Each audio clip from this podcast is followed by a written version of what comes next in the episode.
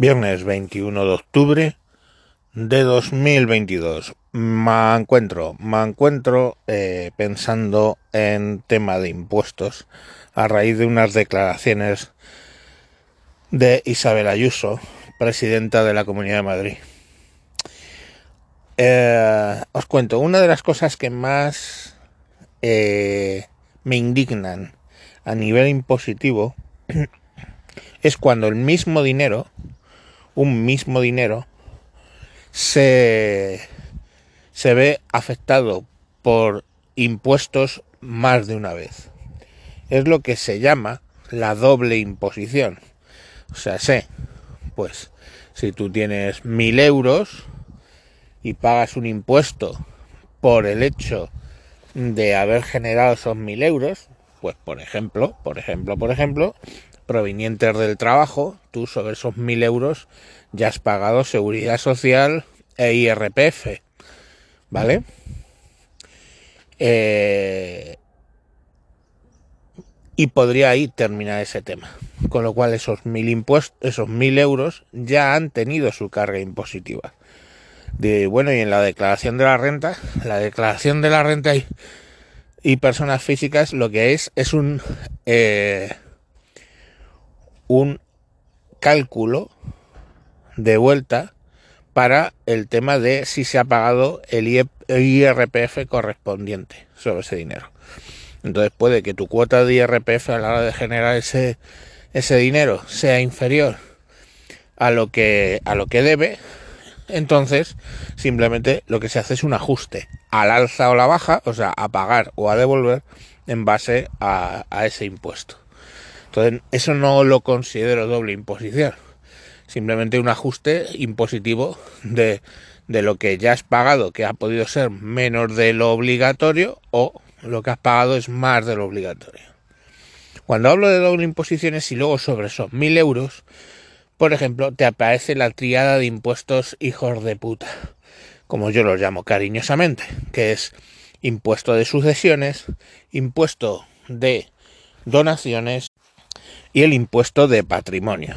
O sea, si por el hecho de tener mil euros luego te llega un impuesto, pongamos por caso, como es el del patrimonio, que por exceder una cantidad, pues, asumamos que son mil, e, mil euros, tú pagas un 14% por ese hecho, por el solo hecho de tener mil euros, estás haciendo una doble imposición.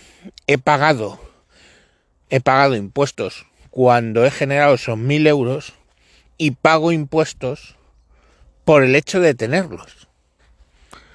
Y quien dice eso, pues eh, eh, me acuerdo en la época de pesetas eran por tener 14 millones de pesetas. Estabas ya obligado a pagar impuesto de patrimonio. Ahora, eh, bueno, pues eso es una cantidad en euros que desconozco y que tampoco me he puesto a mirar. Pero vamos, lo que sea. Lo que sea me parece mal, vamos. Eh, otra forma de doble imposición es cuando yo con esos mil euros, que son míos y por los que ya he pagado impuestos, se los dono a mis hijos o a mis sucesores a la hora de morir. Bueno, pues eso directamente está pagando doble, está surgiendo la doble imposición, porque no solamente he pagado impuestos al generarlos, sino pago impuestos cuando se los eh, cuando mis hijos los heredan. Doble imposición. Y la tercera doble imposición es cuando yo dono ese dinero. O sea, yo tengo un hijo que le va mal, necesita esos mil euros y yo se los dono. Y pues hay un pago de impuestos. Con lo cual estoy pagando dos veces impuestos por esos mil euros al generarlos y al dárselos a mis familiares o a quien sea, a quien me dé la gana.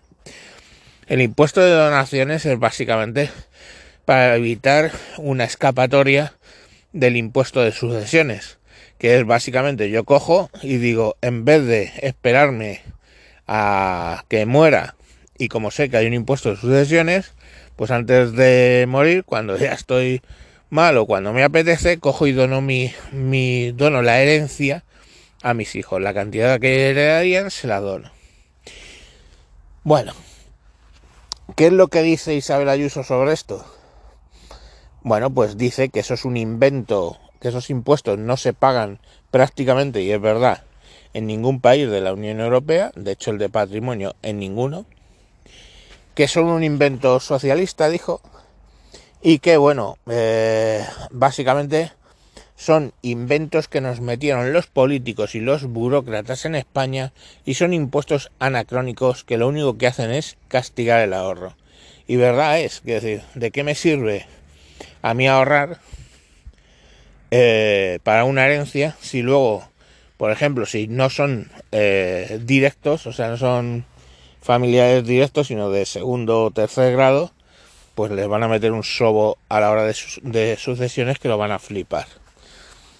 Bueno, eh, ya claro, es Ayuso llega al límite de es mejor no tener nada que las personas que tienen al final un patrimonio que en muchas ocasiones tampoco es que puedan mover. Bueno, tampoco es eso, chato. Pero lo que sí que fomenta esto es que mucha gente con esos patrimonios los saquen del país. Por cierto, al sacarlo del país, si es legalmente doble imposición.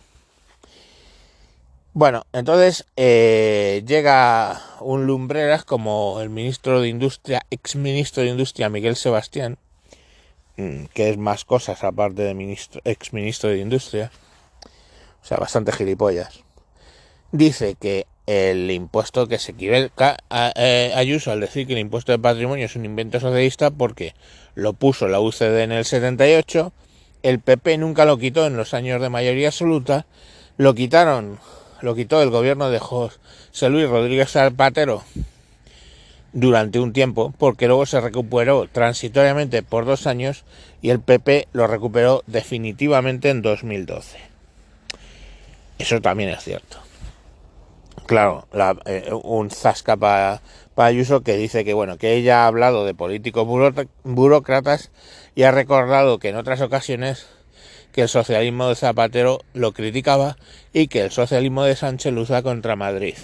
Y es verdad, o sea, como Ayuso está haciendo una rebaja histórica de impuestos en la Comunidad de Madrid que está atrayendo mucha inversión, pues tienen que atacarle, o sea, eso que hace una neoliberal aquí en el centro de, España, pues la atacan con el impuesto de patrimonio, la atacan con ese tipo de, con esos tres impuestos básicamente, para tratar, bueno, y algún otro que se inventan, eh, que quieren inventarse sobre riquezas y sobre empresas adicionales, impuestos adicionales y absolutamente artificiales, y que Isabel Díaz Ayuso dice que no va a aplicar en un momento dado y ya está.